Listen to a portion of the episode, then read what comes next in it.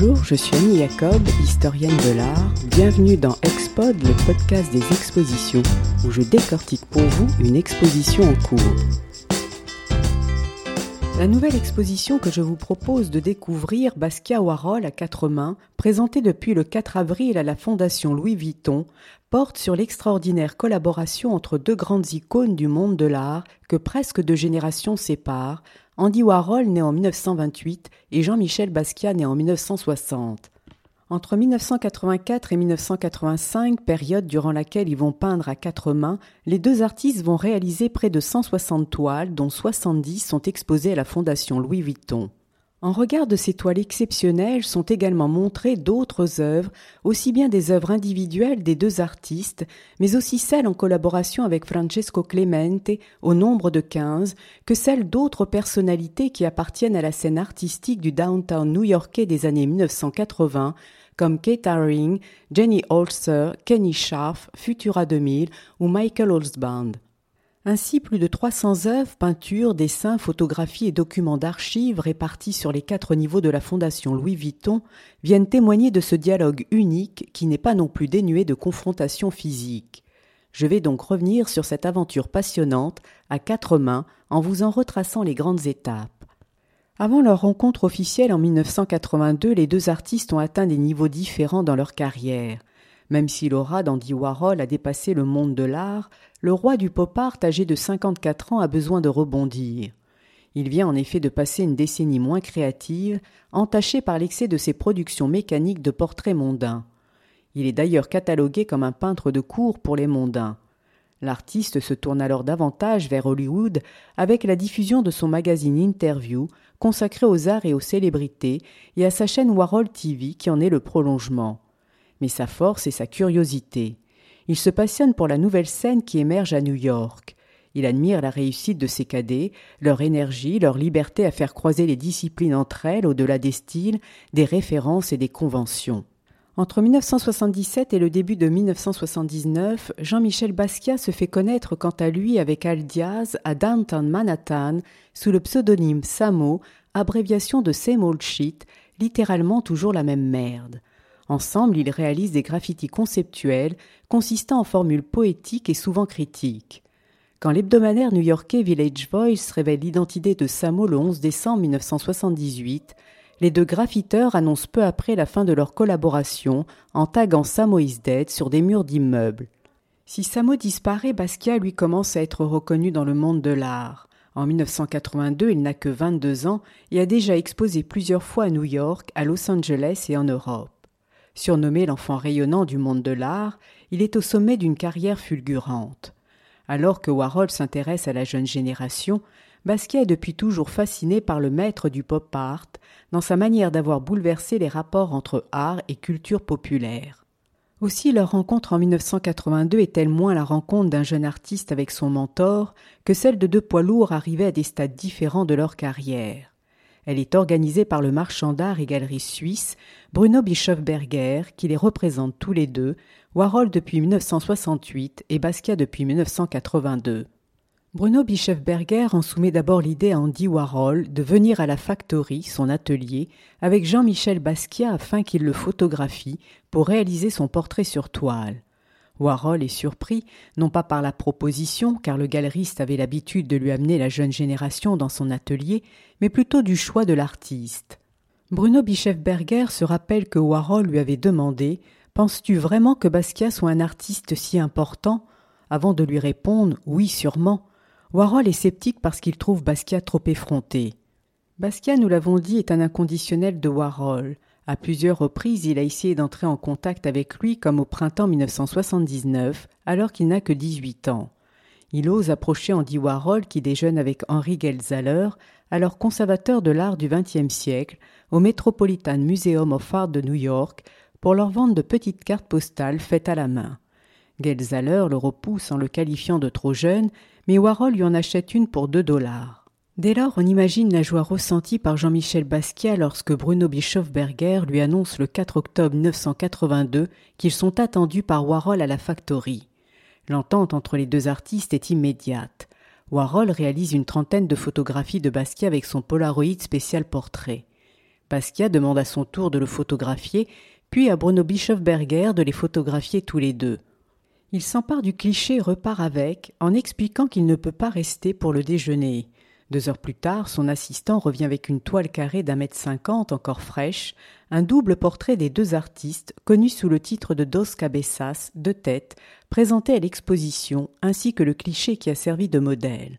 Warhol est représenté à gauche, les cheveux argentés dans sa pose typique, le menton posé sur sa main, peint en bleu, tandis que Basquiat à droite, les cheveux en bataille, pour signifier ses dreadlocks, empiète sur le visage de Warhol.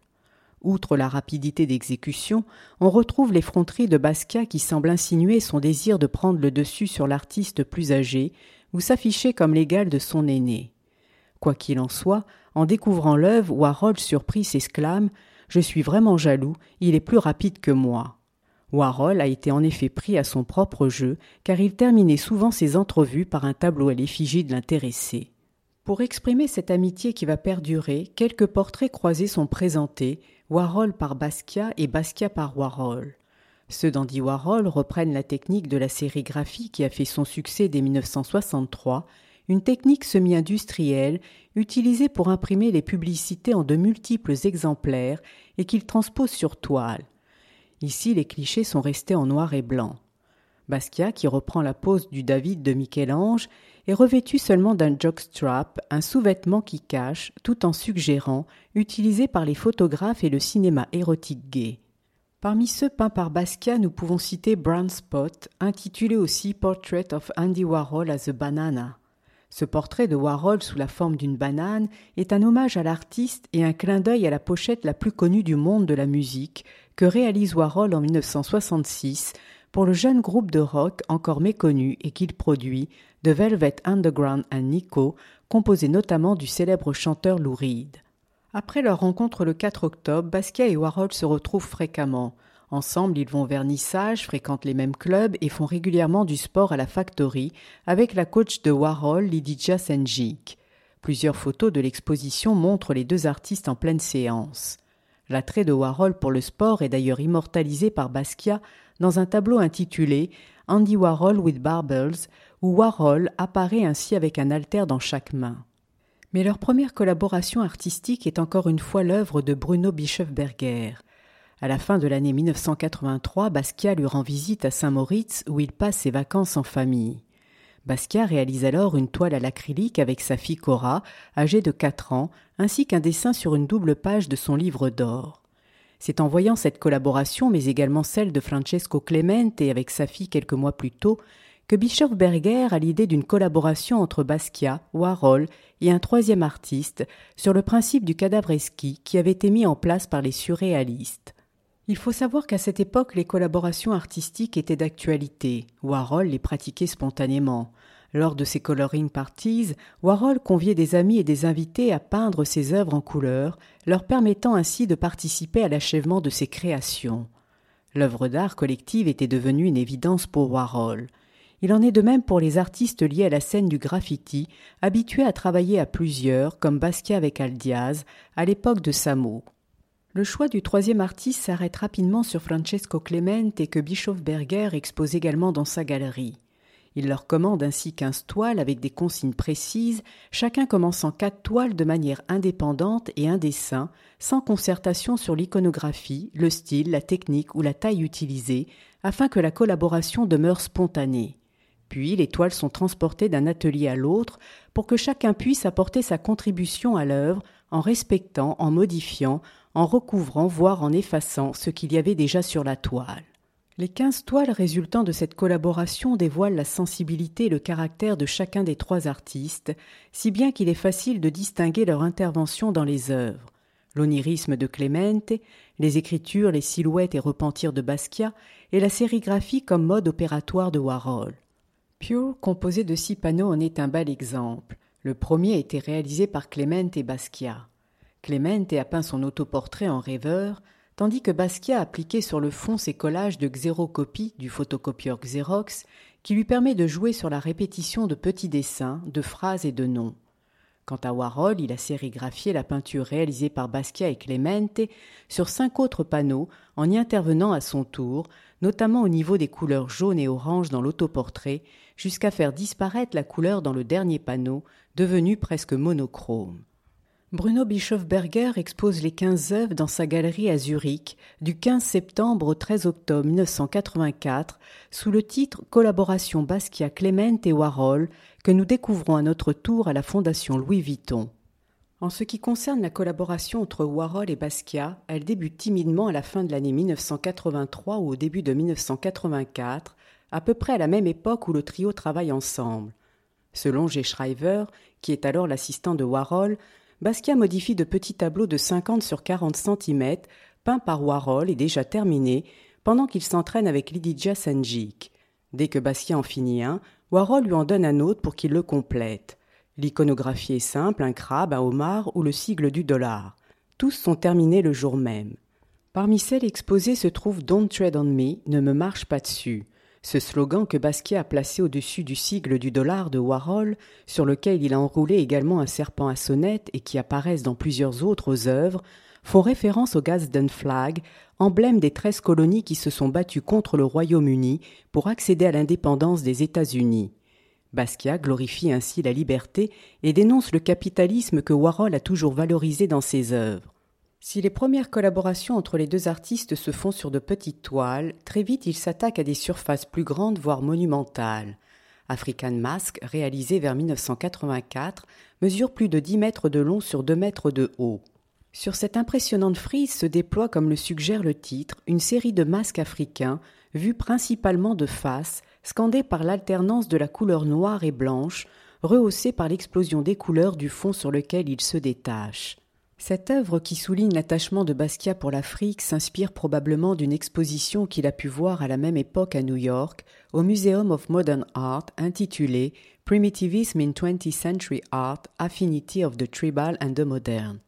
Dans cette œuvre, il est difficile de savoir qui a fait quoi, ce qui fait d'ailleurs sa réussite, car comme le note Warhol dans son journal, je crois que ces tableaux que l'on fait ensemble sont plus réussis quand on ne peut pas dire qui a fait quelle partie.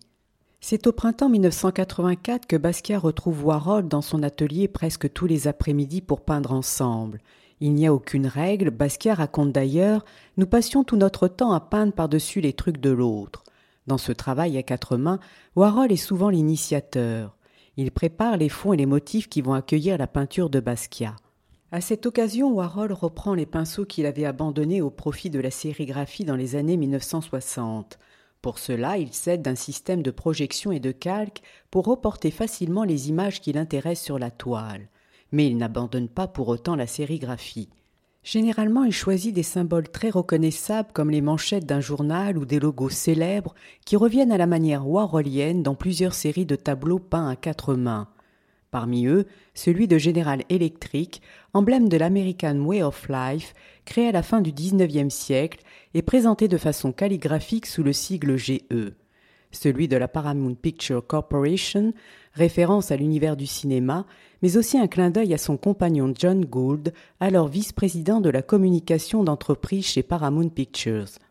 Autre logo important, celui de Arm Hammer, une des marques américaines les plus anciennes, fabriquant des produits d'hygiène à base de bicarbonate de soude, reconnaissable par un bras musclé tenant un marteau. Cette représentation exalte un idéal masculin, celui du développement du corps par la culture physique, comme preuve d'un caractère moral fort. La forme physique était d'ailleurs présentée à la fin du XIXe siècle comme un moyen pour lutter contre le risque de féminisation dans une société de plus en plus industrielle. Warhol semble vouloir dénoncer les discriminations sexuelles en remettant en cause les constructions corporelles de l'identité masculine qui associent force physique et hétérosexualité. Après que Warhol a terminé, Basquiat intervient alors. Il lui arrive parfois de défigurer volontairement ce que Warhol a réalisé en peignant par exemple une large bande par-dessus son travail pour l'inciter à revenir à s'exprimer sur la toile, car il sait qu'il n'aime intervenir qu'une seule fois pour lui laisser faire, je cite Basquiat, le reste du boulot. Basquiat introduit aussi son univers qui foisonne de références. À l'instar de Warhol qui a repris le pinceau, Basquiat use à son tour de la sérigraphie dans certaines toiles. Il se sert ainsi de l'encre sérigraphique pour reproduire de petites constructions mécaniques qui ne sont pas sans rappeler les dessins de Léonard de Vinci, dont le marchand Fred Hoffman lui avait offert un livre en 1982 où des jouets comme Erector 7, jeu de construction métallique créé par Alfred Carlton Gilbert en 1913. Quand il n'utilise pas la sérigraphie pour ses dessins, il se sert de bâtons de pastel gras. Il insère également des mots ou des phrases qu'il met en valeur en les effaçant ou en les raturant, car il dit Je rature des mots pour que vous les voyiez davantage, le fait qu'ils soient cachés vous donne envie de les lire. Parmi ces thèmes récurrents se trouve celui de l'insertion de la communauté afro-américaine au sein du récit américain. Il dénonce la tragédie qui accompagne souvent le succès des hommes noirs, exploités par le système économique des Blancs. Ainsi, le portrait de Charlie Parker, reconnaissable à son saxophone à la date de sa mort 1955 dans le tableau Arm and Armor 2, dont il remplace le logo à gauche sous la forme d'une pièce de one cent, signifie que malgré une incroyable carrière, le saxophoniste, comme de nombreux musiciens noirs de cette époque, a été tenu à l'écart de la commercialisation de sa musique car il n'a jamais perçu de royalties pour ses compositions ou ses enregistrements. Sa représentation, comme celle d'autres noirs célèbres ou non dans ses tableaux, est une manière pour Basquiat d'imposer ses héros. De cette collaboration à quatre mains, Bruno Bischofberger n'en est informé qu'au printemps 1985 par Warhol lui-même, alors qu'il vient lui rendre visite à New York. Warhol, gêné d'avoir gardé secret ce travail, justifie leur silence en expliquant qu'il n'y avait pas eu de nouvelles commandes de sa part. Warhol montre les œuvres à Bruno Bischofberger qui en achète 26. C'est ainsi que germe l'idée d'une exposition à quatre mains. D'un commun accord, ils choisissent la galerie de Tony Shafrazi dans le sud de Manhattan. Avant d'ouvrir sa galerie, Tony Shafrazi avait été un graffiteur devenu célèbre en bombant Guernica de Picasso avec les mots Kill Lies All et avait commencé une thèse sur Warhol en 1964. 16 des tableaux achetés par Bruno Bischofberger sont présentés à l'exposition qui se déroule du 14 septembre au 19 octobre 1985. L'affiche devenue légendaire est l'œuvre du photographe Michael Holzbound, choisi par Basquiat mais que Warhol connaît depuis 1978. Ce sont les deux artistes qui ont décidé de poser en boxeur. C'est ainsi que le 10 juillet, Basquiat et Warhol se rendent dans le studio d'Holzbound avec gants et shorts. La séance dure une heure, mais quinze rouleaux de pellicule sont utilisés. Deux photographies sont retenues pour la promotion de l'exposition. À la Fondation Louis Vuitton, 86 d'entre elles sont révélées et témoignent de la belle complicité entre les deux artistes. Leur enthousiasme, comme celui de leur marchand et du galeriste, n'a aucune répercussion sur la presse qui s'acharne de façon virulente sur cette complicité, présentant Basquiat comme la mascotte de Warhol. Si Warhol est habitué aux critiques, Basquiat est profondément déçu. Le duo finit par se distendre aux grandes dames de Warhol qui avaient semble-t-il d'autres projets avec Basquiat. Plusieurs œuvres de grand format sont restées dans l'attente d'être complétées par ce dernier, parmi lesquelles Physiological Diagram, clin d'œil à Basquiat qui se passionne pour l'étude anatomique depuis l'âge de sept ans, époque où sa mère lui offre un manuel d'anatomie, Gray's Anatomy, suite à un grave accident causé par une voiture. Une de leurs dernières collaborations est une sculpture intitulée Ten Punching Bags, Last Supper, représentant dix sacs de frappe suspendus en enfilade. Warhol a peint sur chacun d'entre eux la figure du Christ, d'après une reproduction de la scène de Léonard de Vinci, alors que Basquiat a recouvert de façon obsessionnelle sur son visage ou autour le mot judge. Cette œuvre dénonce au début des années 1980 autant la situation de la jeunesse noire confrontée au racisme que celle des homosexuels, pris tous deux pour cible par la société blanche et hétéronormative américaine. Lorsque Basquiat apprend la mort de Warhol le 22 février 1987 des suites de complications d'une opération de la vésicule biliaire à 58 ans, il est effondré. Il réalise pour lui rendre hommage un monument funéraire sous la forme d'un polyptyque intitulé Gravestone, pierre tombale, constitué de trois portes ayant pour thème la fugacité et la fragilité de la vie. Basquiat y associe des éléments créés par chacun d'entre eux, comme pour rendre éternelle leur collaboration à quatre mains. Ainsi, sur la porte de gauche, il reprend la série de croix jaunes que Warhol avait réalisée entre 1981 et 1982, avec une fleur à côté. Celle au centre répète deux fois le terme perishable, barré et déjà présent dans des œuvres à quatre mains. La troisième à droite est une tête de mort, un symbole cher à Basquiat qu'il a placé ici dans un cœur. Basquiat meurt à son tour l'année suivante d'une overdose, le 12 août 1988, à l'âge de 27 ans.